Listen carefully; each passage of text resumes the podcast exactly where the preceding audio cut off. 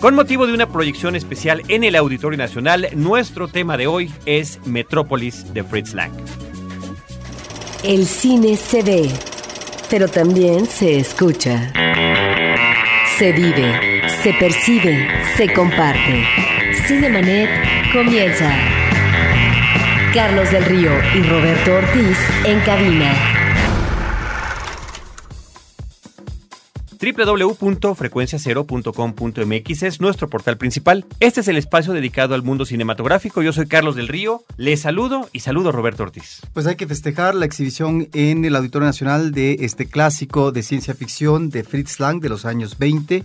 Una película que fue muy bien recibida porque hay todo un trabajo de rescate y de restauración en el Festival de Berlín, donde tuvo alrededor de 2.000 espectadores. En la Ciudad de México se esperan más de 5.000 espectadores para la proyección de esta versión en el Auditorio Nacional. Con una orquesta sinfónica nacional que estará tocando en vivo la música que estuvo compuesta originalmente para la versión original de dos horas y media de duración de la cinta, pero todos esos detalles y muchos más nos los va a comentar Paolo Tosini, que nos acompaña en esta ocasión. Él es asesor de restauración y proyección de material de acervos de la Cineteca Nacional y nos va a platicar de esta función especial y de la película. Puede que cuando escuchen este podcast ya haya sido o no la proyección, pero él nos va a platicar de todo lo que tiene que ver eh, la importancia histórica y sobre todo, pues me parece que desde el 2008 que se encontró este material de esta última versión.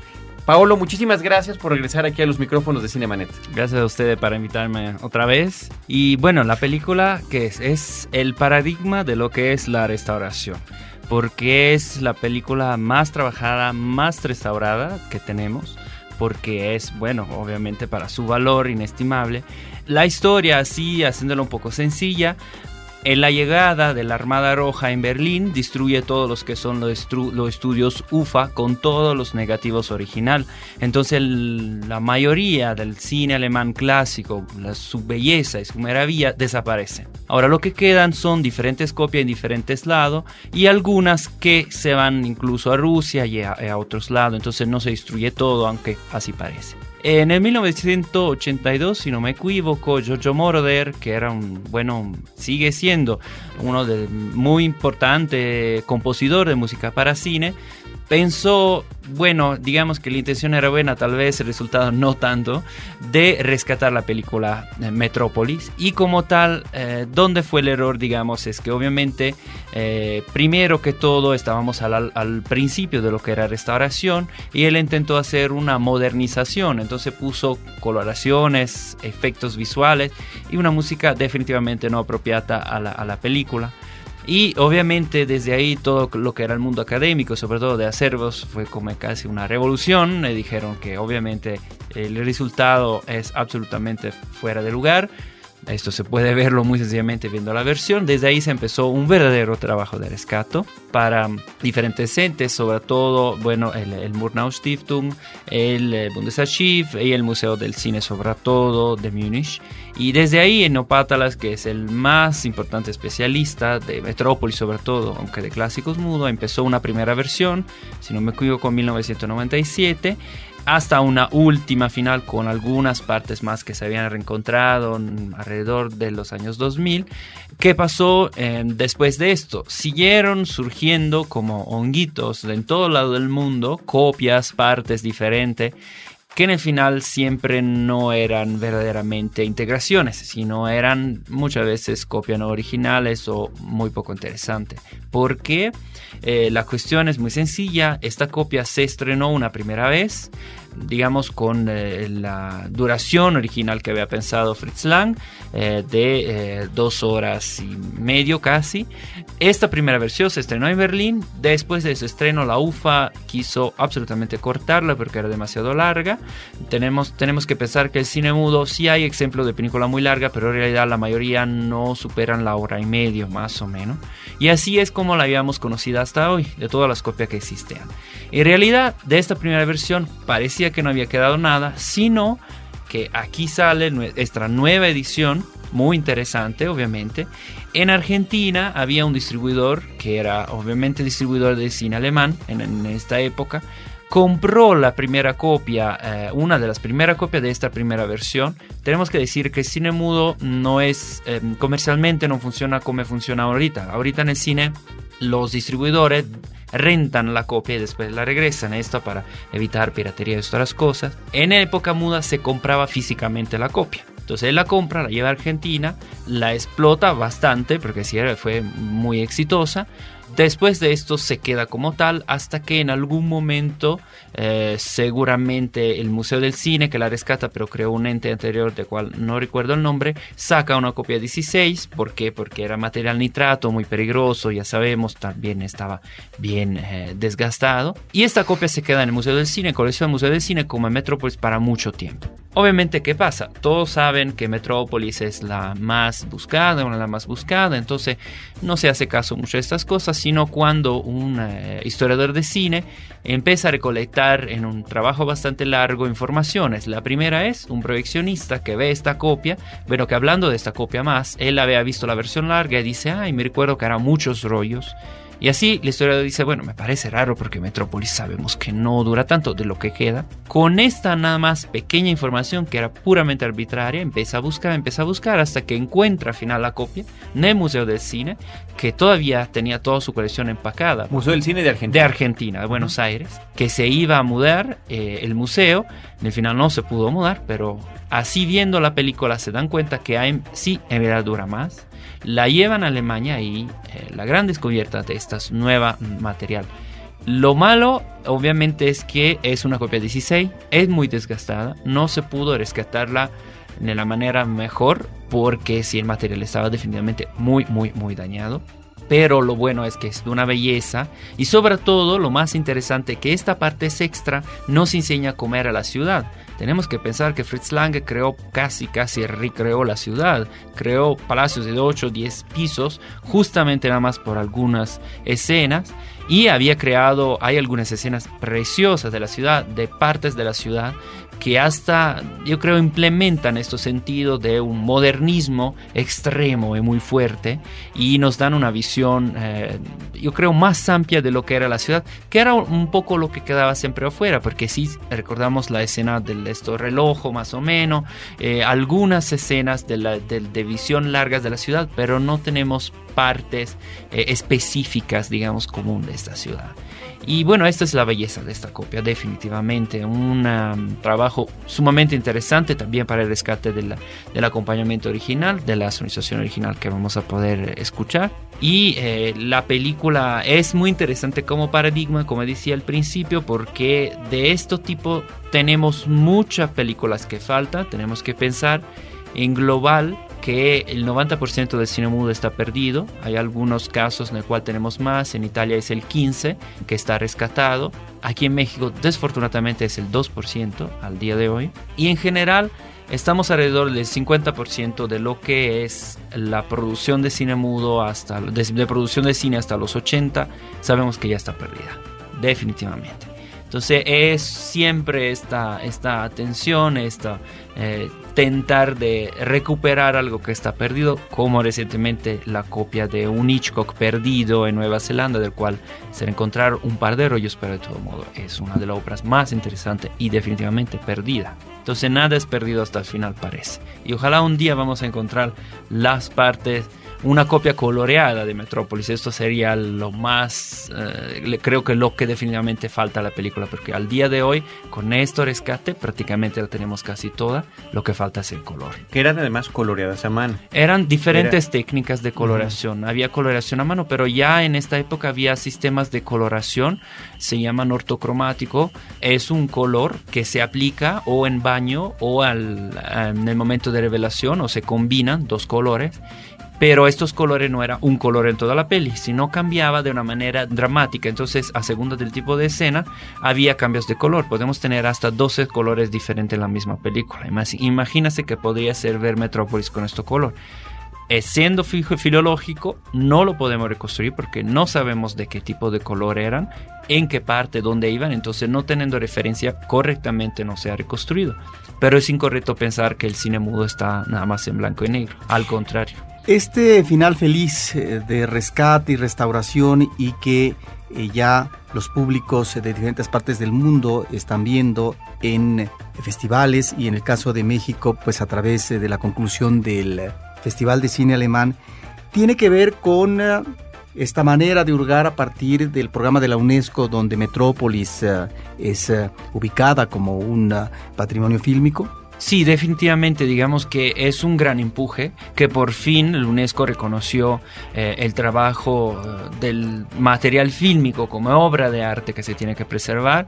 Eh, se seleccionaron una serie de películas, alguna un poco discutida, debatida. Seguramente Metrópolis no tiene este problema porque sí es súper reconocida. Entonces sí nos estamos moviendo. Seguramente la posibilidad que nos da el digital, que no es la solución, pero es una manera, una herramienta muy potente para poder reconstruir material, eh, nos permite de eh, rescatar material definitivamente no accesible, esto es el problema. Incluso los medios digital, entonces la posibilidad de ver en streaming material nos permite de tener un eh, margen más amplio y acceder a más personas. Entonces, todas estas posibilidades permitieron que seguramente el UNESCO y otras instituciones internacionales, quiero recordar por ejemplo la Fundación de Martin Scorsese, que es la más activa en este sentido, el rescate es importante y es vacilar para nuestra memoria fílmica y debe de ser correcto, igualmente filológico, entonces no tener una medida comercial, porque sí a mí me ha tocado varias veces de ver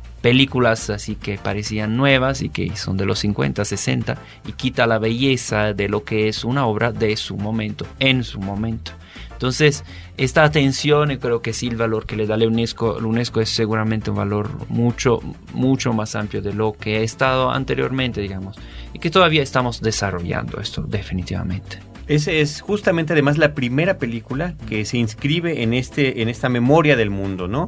La película de Metrópolis. Ahora hay que, hay que pensar en cuál es la importancia de la película como tal, ¿no? Como una pieza importantísima y, y aún influyente en nuestros tiempos de lo que tiene que ver con la ciencia ficción, de la forma en que la ciencia ficción se toma este atrevimiento para hacer crítica social, en este caso de, de una sociedad distópica en este futuro donde hay una clase dominante que tiene oprimido a la clase trabajadora, que, que los manda a vivir bajo tierra, pero que son los que con su mano de obra están manteniendo el alto estatus que viven los que están en el exterior, que tienen efectivamente estos paisajes citadinos que, películas como Blade Runner emulan, ¿no? Donde, donde hay monorrieles, trenes, altísimos rascacielos, en fin, eh, toda una, una cuestión impactante que entiendo se exhibió por primera vez en el 27, parece que hubo una versión en el, en el 26 especial, sí. pero bueno, la versión eh, oficial y el año de estreno, sí, oficial de estreno de la película es 1927, además con una música que se compuso en específico para la versión original, que como comentabas era de cerca de dos, dos, horas y media de duración, y que ahora es rescatada, ¿no? Ahora, la película fue cortada, y tú nos platicabas, por un montón de razones. Hubo cortes por las razones de tiempo de exhibición para que hubiera más funciones.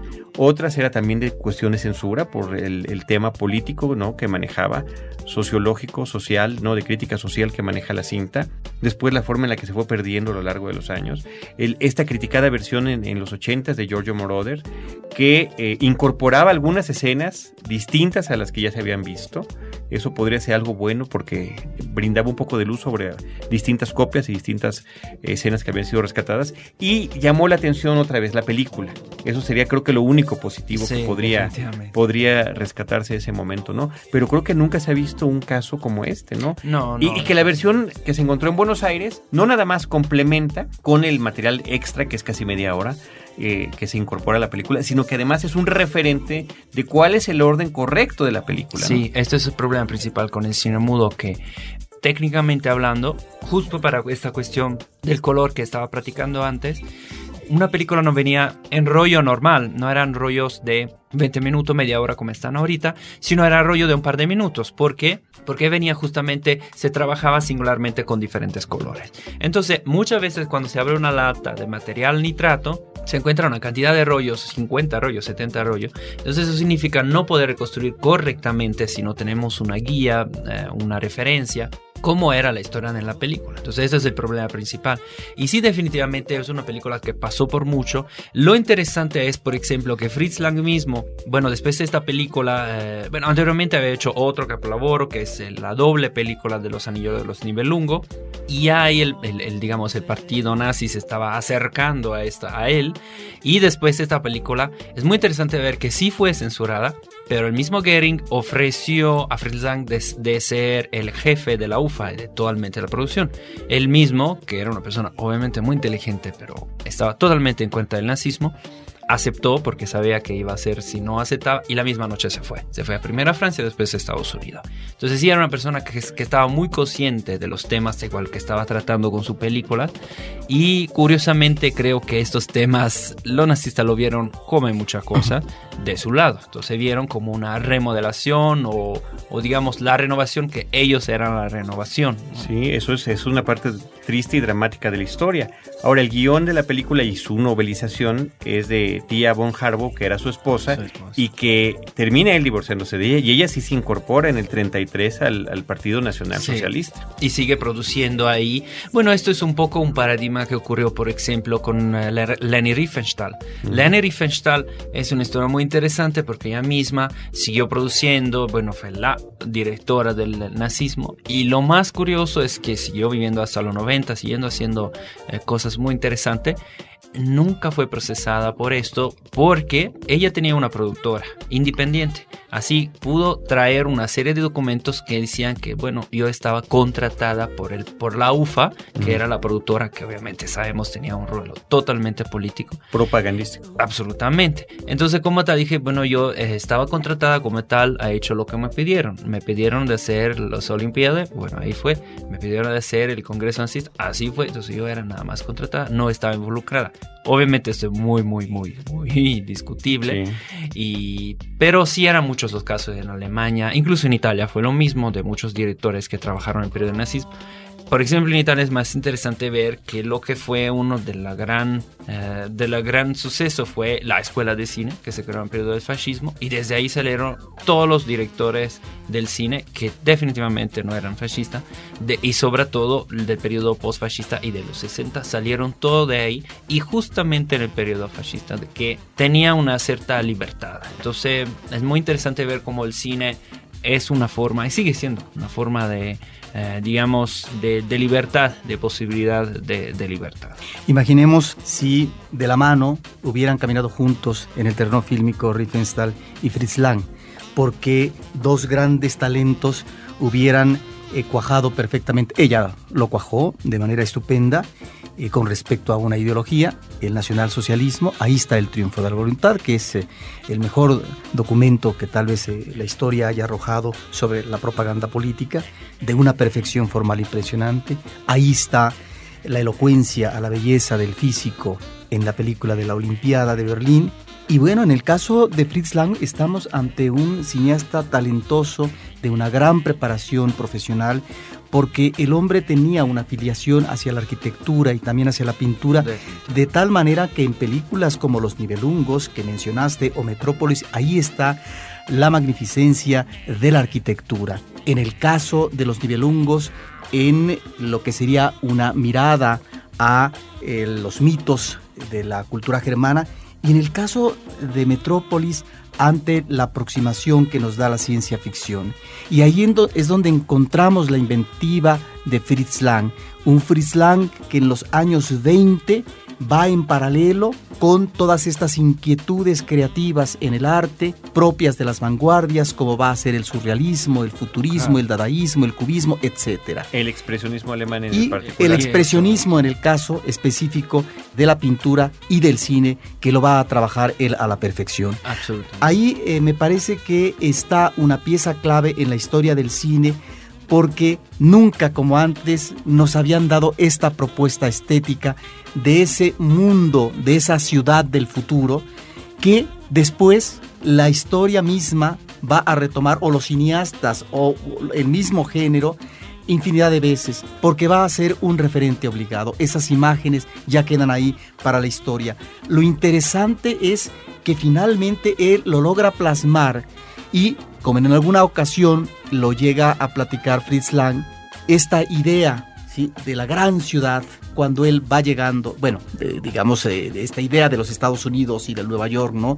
Que de alguna se emparenta con esta enormidad de la arquitectura. Ahí está pues el ejemplo, me parece que queda seguramente también para las nuevas generaciones en términos de visitar por primera vez una película pues que solamente se conoce, yo supongo, a través del video. Sí, de la televisión. Roberto, ¿por qué no comentas un poquito la historia de Metrópolis? Yo creo que es mejor que nos la platique bueno, La historia es muy interesante, muy compleja. Digamos que mm, hay un personaje principal que vive en un mundo totalmente ideal, digamos, definitivamente un paraíso, afuera, arriba de todos y que en, un momento de su vida se choca con un personaje que le pone a frente de una manera no violenta, eso es lo interesante obviamente lo que es la realidad, que él es el hijo de lo que es el dueño de una construcción, de una construcción social que oprime la mayoría de los habitantes de la ciudad en la cual él vive. Entonces desde ahí igual nace eh, obviamente la parte más concreta de su, de su padre, que aprovecha lo que es la, la intensidad, la, la novedad técnicas para, digamos, tiene una persona, un personaje muy ambiguo que está entre un, eh, un ingeniero, un, mago o algo, un personaje muy intermedio que crea esto, esto automa, que sustituya esta persona, entonces que, que cree una forma, digamos, de una persona, de, de un ejemplo, del, del ejemplo del bueno, crea definitivamente lo que es su contraparte mala. Entonces desde ahí empieza una, todo esto para parar una, una posible revolución que eh, está empezando justamente para las condiciones actuales. Entonces, la historia es muy paradigmática, de esto está muy simbólica y en la parte nueva vemos, un par de símbolos más, creo, de justamente lo que estaba diciendo Roberto de la arquitectura y que me parece definitivamente fascinante. Hay que pensar en términos históricos que estamos hablando de, bueno, Fritz Lang llega de Berlín, de una de las primeras metrópolis que como tal existía en el mundo, eh, en un periodo muy creativo, pero igual, en lo cual estaba entrando la electricidad, estaban entrando una serie de cambios definitivamente muy drásticos. De esto tenemos otros ejemplos como la película de Ruthman, Sinfonía de una ciudad, eh, hay otros ejemplos, también sería muy interesante, afortunadamente no está rescatado, pero hay un ejemplo paralelo que se ha hecho un par de años después del mismo concepto de película de Berlín Sinfonía de una ciudad en San Paulo. Sería muy interesante, afortunadamente no está rescatada. Eh, sería muy interesante ver qué pasa con esta película.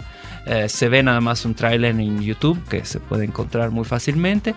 Eh, esto no es el único ejemplo. Por ejemplo, ¿Dijiste el nombre? Es lo mismo, es San Pablo Sinfonía de una ciudad. Ah, ok. Eh, es igual que, que, la de Berlín. después otro ejemplo, por ejemplo, es Regen de Joris Events, igual una película muda, del cual vemos Ámsterdam y vemos, vimos las evoluciones en ciudad, en metrópoli. Entonces, esto concepto, tenemos que pensar que el cine, para mayoría, sobre todo para muchos años, llegaba en muchos lugares afuera, donde no había ni concepto, todavía estamos en una cuestión muy rural, en pueblos rural, y nada más la ciudad vivían esta muy repentina evolución industrial. Entonces, como tal, Metrópolis es seguramente una metáfora excelente de lo que estaba en principio pasando, empezando a pasar, entonces horarios laborables muy fatigante, la, alienación para la producción y la destrucción del concepto de núcleo familiar amplio, así como eran en un, momento, eh, estuve para siglos en, en, las comunidades y como tal también una mirada a lo que iba a ser los, los revolucionarios que como tal sí surgieron, bueno, después más adelante, bueno, eh, ya teníamos lo de Rusia, pero había estos movimientos o movimiento continuo. Entonces, eh, seguramente es una película muy fuerte por esto, por todo lo que cuenta y que cuenta de lo que va a pasar. Ese es un, eh, me parece que es poderosísima, además desde sus escenas iniciales donde efectivamente vemos este desarrollo industrial esta mecanización, ¿no? Las máquinas, los engranes, los edificios, el humo que sale de repente de, las profundidades donde viven estos trabajadores, la forma rítmica y monótona en la que se hace este cambio de turno como si fueran hormiguitas, unos van entrando, otros van saliendo, es verdaderamente impresionante porque dentro de esta gran estética visual hay una crítica social terrible, eh, muy manejada además con una gran dedicación y delicadeza que nos presenta una serie de metáforas que comentabas a lo largo de toda la película verdaderamente alucinantes. Hay una escena inicial cuando este personaje que se llama Freder, el hijo del dueño o del todopoderoso de esta metrópolis, entra al inframundo de los trabajadores y ve como una máquina, después de que ve cómo están trabajando todos ellos como si fuera una pirámide, eh, explota y de repente él ante el impacto alucina como si esto fuera una pirámide y los otros esclavos que están siendo virtualmente devorados por la máquina, ¿no? Es, es, eh, impactante. el hombre que se convierte en pieza de... Una pieza de maquinaria. Una pieza que se puede sustituir. Una es igual a lo Y ahí está el, el otro ejemplo típico que es el trabajo este de uno que está como en un reloj. Exacto, exacto. Sí, el tiempo, como el tiempo, no eres tú que das el tiempo a tu vida, sino es al revés, es su trabajo, la máquina, el equipo que da tu tiempo y que tú te tienes que adaptar. Y que como tal es una, eh, tú eres una pieza que se puede sustituir en cualquier momento, en cualquier modo. Entonces sí hay, sí hay una diferencia entre lo que eran las comunidades anteriormente, obviamente, en el cual cada había personajes diferentes que hacían trabajos diferentes que se iban siguiendo para hijo y padre y así así y ahora sí es una, una metáfora visualmente muy clara, muy, muy, muy clara. Y por esto, digo, sigue siendo una película tan revolucionaria, tan interesante, porque visualmente impactante y es clara para todos. Cinemanet está de intermedio. Regresamos en un instante. Atrapa toda la pasión del fútbol americano profesional en Yarda Cero. Resultados, estadísticas, predicciones, comentarios y análisis expertos para que no te capturen atrás de la línea de golpeo. Llega a primero y gol y consigue la anotación en www.yardacero.mx. Un podcast de frecuencia cero. Digital Media Network. Ahora, diseñar y hospedar su página web será cosa de niños. En tan solo cinco pasos, hágalo usted mismo sin ser un experto en Internet. Ingrese a suempresa.com y active ahora mismo su plan. Suempresa.com, líder de web hosting en México. Cinemanet. La película nos uh, plantea una contradicción de lo que es eh, la gran ciudad. Es efectivamente ya en los años 20 esta idea de la modernidad que finalmente también va a ser abrazada por más de una vanguardia y que finalmente es abrazar también recibir con buenos ojos lo que es el mundo del progreso y de la tecnología y de la máquina. En este caso es la máquina industrial. Por eso en eh, esa fábrica eh, subterránea el reloj eh, marca las horas del trabajo porque son las horas a las que están dedicados los seres humanos que están siendo explotados. Si bien es cierto que la película se hace en el segundo lustro de los años 20, la película está planteando la lucha de clases. Y esta lucha de clases ya estaba planteada anteriormente por parte de Marx y se da ya desde los años 10 eh, una revolución en lo que después se convertiría en la Unión Soviética. De tal forma que yo creo que hay este eh, doble elemento que resulta contradictorio, pero que es muy atractivo en la película en términos temáticos. Es la idea de la gran ciudad donde efectivamente vemos la belleza eh, de la modernidad en su paisaje arquitectónico y también en estos elementos recreativos eh, de fuentes eh, y de jardines, eternos, con estos aves paradisíacas, etcétera. Pero el mundo del trabajador es el mundo de subterráneo, es finalmente el mundo de la explotación. Si bien es cierto, habría también que considerar que esta crítica social se diluye, es muy relativa finalmente en la película porque hay eh, una especie como de, mm, de juego, de, si no de poder, pero sí de reivindicación que va teniendo un ingrediente, sobre todo religioso, por parte del personaje femenino, que finalmente está bien, ahí hay también este elemento temático, pero lo que ya no es convincente, obviamente en la película, es en este final de la, de la lucha de clases, si se puede llamar así, a partir de lo que es el entendimiento de la voluntad y la razón humana cuando finalmente la lucha de clases no puede ni mucho menos llegar a eso, a ese tipo de acuerdos propios más bien de un discurso emotivo. Pero bueno, fuera de este final, que no es nada convincente, lo demás es extraordinario y monumental. Absolutamente, absolutamente. Sí, estoy de acuerdo contigo, Roberto, definitivamente. Digo, este elemento es un poco extrañante de lo que debería de haber hecho.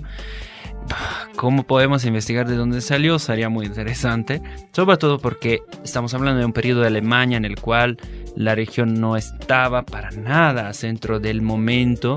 Al contrario, los temas políticos, como tú decías correctamente, revoluciones y temas sociales, sí eran el centro político, definitivamente.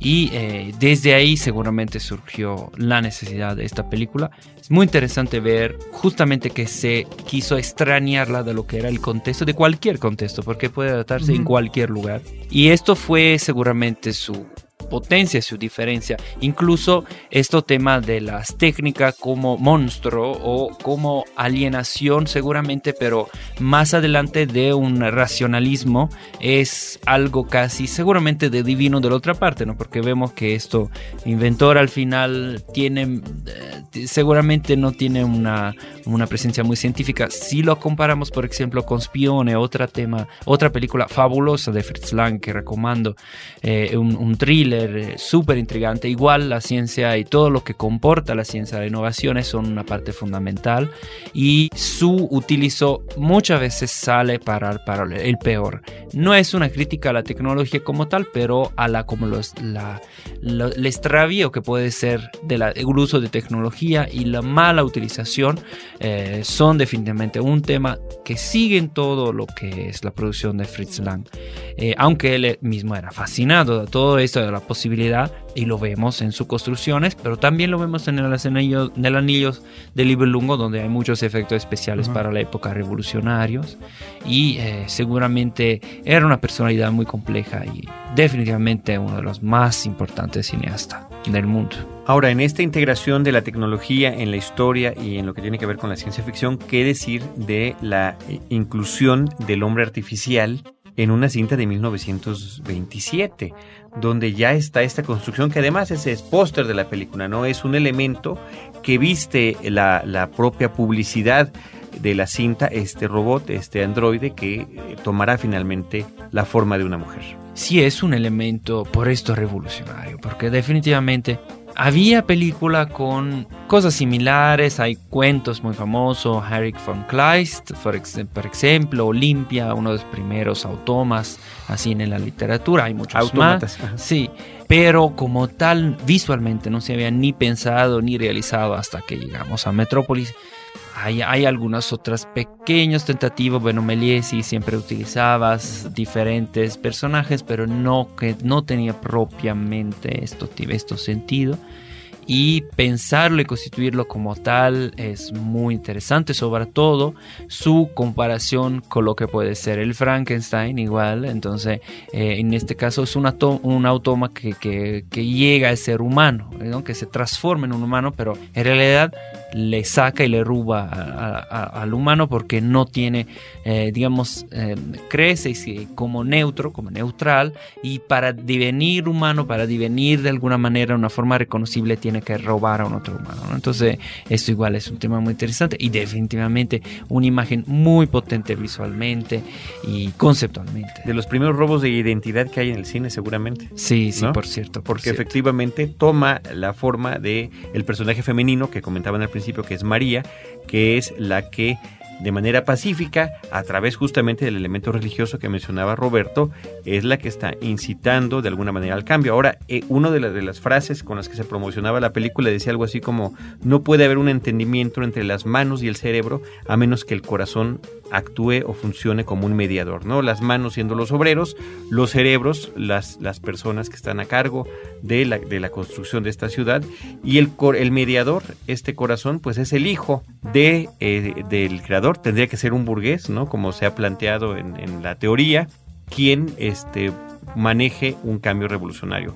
Ahora, te entiendo que también el propio Fritz Lang criticaba esto, ¿no? Decía, esto es un, eso es un cuento, o sea, efectivamente, es ridículo, es absurdo, pero era parte de la historia, ¿no? Definitivamente, definitivamente Fritz Lang era una persona sumamente crítica. Eh, todos de su época eran eh, directores, lo mismo Pabst, Murnau, muy críticos con la sociedad actual, se daban cuenta de lo que, lo que era la sociedad y obviamente tenemos que pensar justamente que en esta época como había mucha revolución, de un lado había muchas utopias, ¿no? Como la solución, ¿no? Entonces muchas veces podría ser de un lado del marxismo, después leninismo, del otro lado el nazismo, etcétera, etcétera. De todos modos se proponía en muchos casos como la solución o la posibilidad, y en general eran la utopia. Bueno o mala, esto no es la cuestión, sino que eran ver más adelante, ¿no? Entonces Fritz Lang eh, igualmente digo, sí, se pone más, también un poco más concreto en algunas cosas, aunque sí está muy ideal su solución, definitivamente,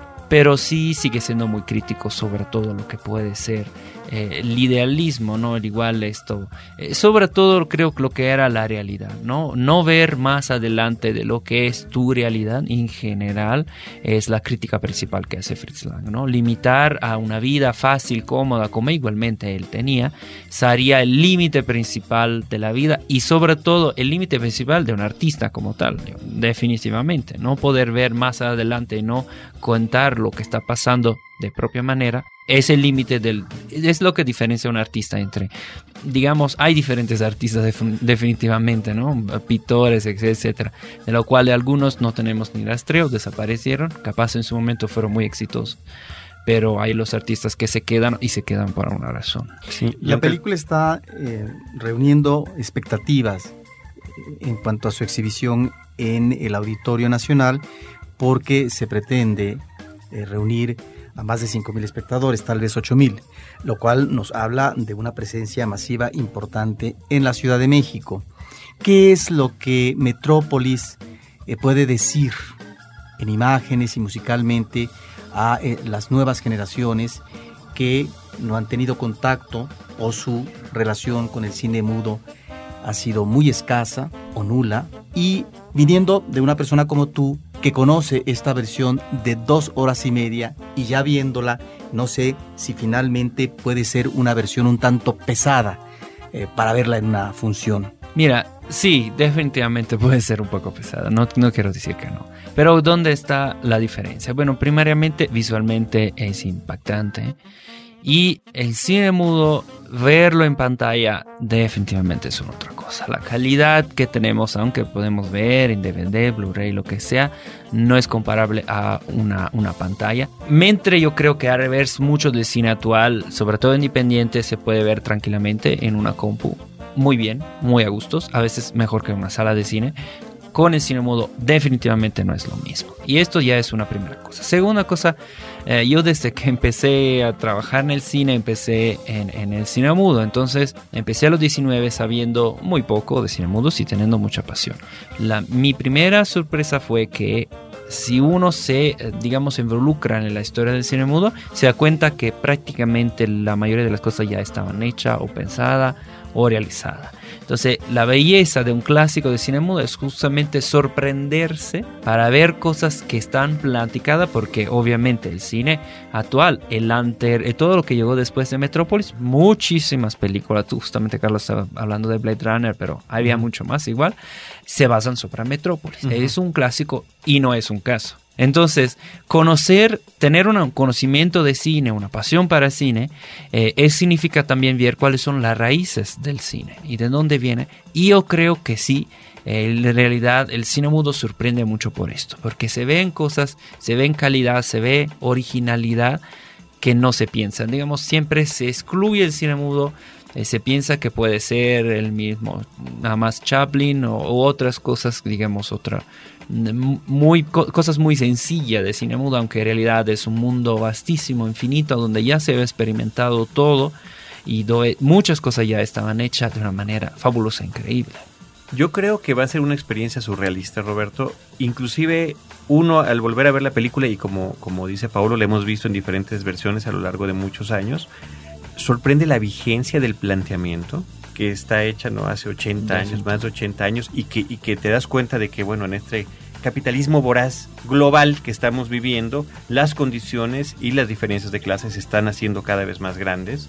Si estamos pensando en esta gran exhibición en un auditorio nacional, seguramente después de la entrada masiva que habrá, las filas que ya conocemos cuando va uno a este tipo de eventos, nos vamos a ver reflejados en la pantalla en las primeras escenas iniciales cuando están entrando y saliendo estos trabajadores en el cambio de turno.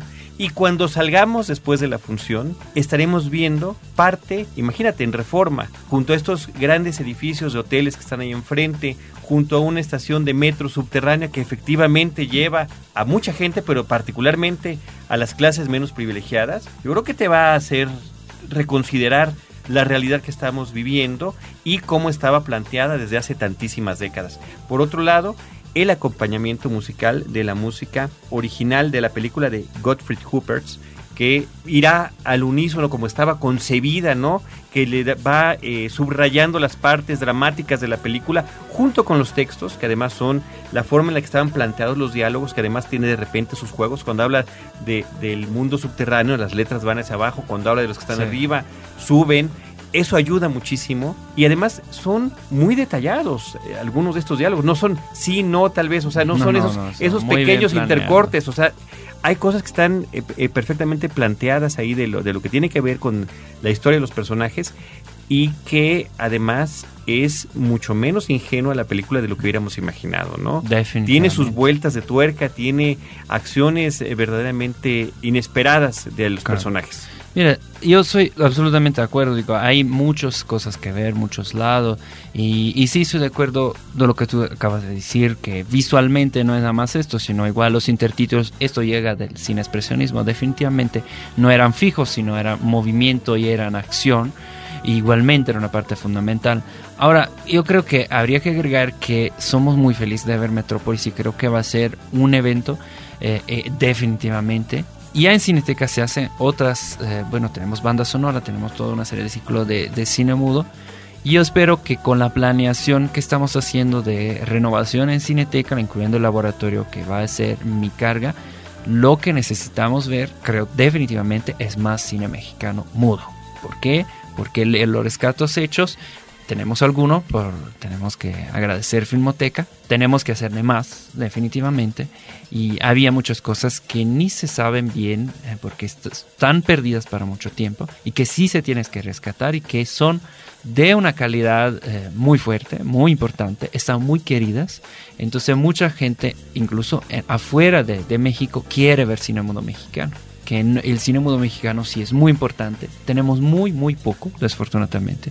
Y yo espero que no en muchos años de poder hacer algo de parecido a lo que vamos a hacer para Metrópolis, para, para otras películas mudas que se han rescatado, que se van a rescatar definitivamente de una manera fiel, incluso para temas de color y de toda la, belleza, en final, que, que a veces le, le falta para cuestiones técnicas o para algunos, digamos, faltas en general. Entonces yo creo que espero que igual Metrópolis sea un muy buen ejemplo de lo que se puede hacer y de lo que en parte está haciendo Cineteca, pero definitivamente yo creo, espero que vamos a hacer más eventos de este tipo. Sí, aquí me parece que es importante lo que has dicho en términos de la responsabilidad y las posibilidades de difusión que puede brindar una institución como Filmoteca de la UNAM o la Cineteca Nacional. Porque estas experiencias como la que se van a tener en el auditorio son experiencias escasas, no son experiencias que se pueden hacer de una manera tan frecuente, en principio precisamente por lo que significa el rescate y la restauración de obras importantes de un país específico pero son experiencias que finalmente logran acercarnos a esta magnificencia y a este encanto y sobre todo esta fotografía de registro extraordinario eh, que tienen estas películas eh, del cine mudo eh, con el soporte de literato. Ahora, en el caso de estas experiencias, decía yo, son excepcionales. hace pues más de un año logramos ver en el Centro Cultural Universitario una película de Cosince por parte de la Filmoteca de la UNA, ahora por parte de Cineteca y con el Instituto Goethe en el final del último Festival de Cine Alemán, esta extraordinaria proyección de Metrópolis, pero ahí están estas posibilidades que tú dices en el caso específico del cine mexicano. Ya hay también eh, intentos y manejos de proyección por la misma Filmoteca o por ejemplo en el caso de la Cineteca que hace algunos años eh, presentó a través de la técnica del Benshi eh, la película del automóvil gris. Ahí están estos eh, acercamientos que estas instituciones seguramente más adelante nos darán frutos de este acercamiento por parte de estas nuevas generaciones hasta, ante un cine que prácticamente se desconoce. Ahora estamos ante Metrópolis que es la película de Fritz Lang, que yo te preguntaría, del 1 al 10, ¿qué lo pondrías a Fritz Lang dentro de tus directores favoritos de cine mudo? Ah, bueno, diría definitivamente 9. no merezco decir 10 porque no quiero dar a 10 a nadie, pero sí, es más fascinante conocer Fritz Lang y sorprenderse. estaba hablando de Espione, que es otra película medio conocida, pero después de Rescato que ha hecho, es maravillosa, Dios mío, es una cosa sorprendente. Las tres luces. Sí, no, es definitivamente, yo digo que sí, definitivamente. Veo que mi raíz sigue, sigue para Alemania. Yo trabajé incluso en el Bundesarchiv, pero sí muchos van para ahí. Y lamentablemente, aunque soy italiano, diría que una o dos son las películas italianas de periodo mudo que me gustan, porque la mayoría eran melodramas, cosas muy populares, personalmente no de mi gusto y veo que sí, el cine alemán definitivamente es lo que me encanta más. Y sí, es, es una maravilla, es una maravilla. Estoy de acuerdo que aquí se debe de hacer más, se puede hacer más y se debe de hacer porque México y estuve y sigue siendo en panorama de América Latina el más importante actualmente hablando en términos de acervos, en términos de rescate, en términos de promoción. Para mucho tiempo tuvimos eh, Uruguay y todavía eh, tenemos la Cinemateca Uruguaya que hace cosas maravillosas, tiene muy poco presupuesto, esto es lamentable. Muchas de las instituciones en América Latina están en esta condición. México, aunque nos quejamos mucho porque esto es el, el sport principal de todos los trabajan en acervos, en realidad tenemos posibilidad de mejorar la situación actual y de dejar de fin de que se conozca lo que es la maravillosa, no nada más el cine clásico mexicano que es maravilloso, de igual faltan muchas cosas de rescatar y que sí va a ser una prioridad, pero igualmente el cine mudo es una prioridad, es una prioridad en todo el mundo, entonces debe de serlo porque más allá de lo que conocimos, lo más interesante es descubrir cosas que están perdidas para más de 80 años, que soy seguro que aquí hay muchas igual, sobre todo en términos de color, porque todavía al día de hoy, si no me equivoco, excepto algunas partes que se rescató de la colección toscano, no se ha visto una película coloreada de cine mudo mexicana. En esto estamos en Cineteca, estamos buscando, creo que algo, algo ya está saliendo, vamos a ver que salga más y definitivamente creo que sí va a ser es muy va a ser muy importante para decir que el cine mexicano eh, fue una producción muy importante en el periodo mudo y que necesita y urge que se rescate. 10 de enero de 1927 es la fecha que está marcada como la premiere en Alemania de Metrópolis. Eh, sería el 12 de febrero del 2010 en una exhibición simultánea, entiendo yo, en el Festival Internacional de Cine de Berlín y en Frankfurt en que se realiza la, la exhibición de la versión restaurada. Y después ciudades como Nueva York, Los Ángeles, Vancouver han tenido exhibición de esta película tal y como la vamos a ver el 17 de agosto 17 de agosto, miércoles 17 de agosto, en el Auditorio Nacional, una copia en 35 milímetros que además nos platicaba Paolo antes de entrar a la grabación, viene con una serie de instrucciones y cuidados especiales. Sí, definitivamente. Tienen que pensar, bueno, muchas veces quién va a ver una película de 35, a veces ni sabe que es 35 en alguna sala, y en otras veces piensa que bueno, no es ¿Qué, ¿Cuál es la diferencia de una película en 35? Bueno, primariamente la calidad del calor que no alcanza todavía el digital, 4K, 6K, lo que quieran, no estamos al nivel de la película. Segundo, esta copia que viene es la copia restaurada, entonces si es un material actual, entonces como tal no está dañado, está perfecta, eh, no se, eh, vamos a tratar que no se maltrate pero es una copia, es una de las pocas copias que existen en el mundo en 35. Entonces es una de las, me imagino que tendrán como 5 en total. Entonces es una copia muy preciosa Yo mismo voy a estar en la cabina tratando que, que no pase nada porque tenemos normas muy estrictas, son normas internacionales de esto, por lo cual eh, lo bueno es que, bueno, le cuento esto, le anticipo esto para que sepan, todo es muy importante. Eh, vamos a pasarla rollo a rollo, que significa que la película viene en diferentes rollos de tamaño, 20 minutos, media hora. La vamos a pasar rollo a rollo de manera manual, así que pasa un rollo con otro equipo, pasa el segundo, y así vamos a hacer un cambio manual. Van a ver una escrita que dice fin de primer parte, etcétera. Así que no va a ser tan eh, complicado y molesto. Así son las reglas internacionales. No podemos ni cortar un pedazo de esta película. Para que sepan, más o menos van a cobrar como 50 euros cada fotograma que maltratamos. Se puede imaginar. 50 euros un fotograma que vienen, eso, además son 24 por segundo en, esta, película. Exacto, entonces imagínense que puede ser un metro de película si la maltratamos. Creo que no nos va a alcanzar el presupuesto para la renovación de Cineteca, entonces vamos a tener mucho cuidado con estas cosas. Estas son normas internacionales, son reglas internacionales. Así, ese es el rol de Cineteca y de las instituciones que guardan material fílmico. Ahí hay la diferencia entre un estreno comercial y un estreno de la Cineteca. Entonces, es un cuidado especial que tenemos, conocimiento, capacitación, justamente para estos tipos de material. Y eh, en final sí, es una película obviamente muy, muy, muy delgada. Y vamos a hacer lo mejor para que se vea de la manera mejor posible y definitivamente ahí hay la diferencia en, en estos tipos de eventos. Por esto no son tan frecuentes porque se necesita una eh, preparación, una capacitación especial. Pues ahí está la versión de Metrópolis eh, restaurada que se exhibirá en nuestro país en esta única oportunidad. Si alguien está escuchando este podcast y dice, oh no, ya es después del 17 de agosto y me la perdí, bueno, en Blu-ray existe esta versión. No será lo mismo que tener la orquesta en vivo y la pantalla gigante, pero definitivamente vale la pena conocer cómo quedó Metrópolis ahora en esta segunda década del siglo XXI. Paolo Tosini, muchísimas gracias por habernos acompañado y compartido esta pasión que tienes por la restauración, por el cine silente y por la promoción. Definitivamente. muchas gracias, muchísimas gracias por dejarme un poco de tiempo para bueno, por suerte me pararon porque si no, este podcast iba a durar un par de horas.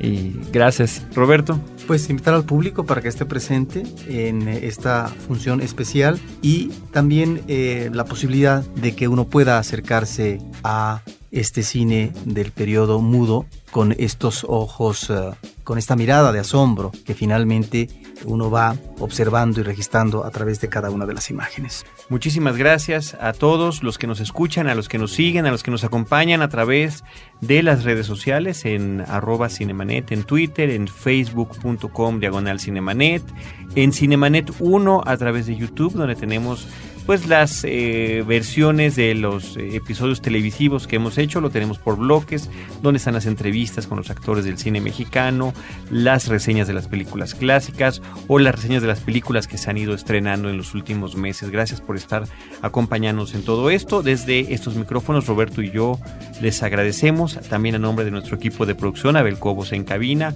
Paulina Villavicencio, y no queda más que decirles que los esperamos en nuestro próximo podcast con cine, cine y más cine.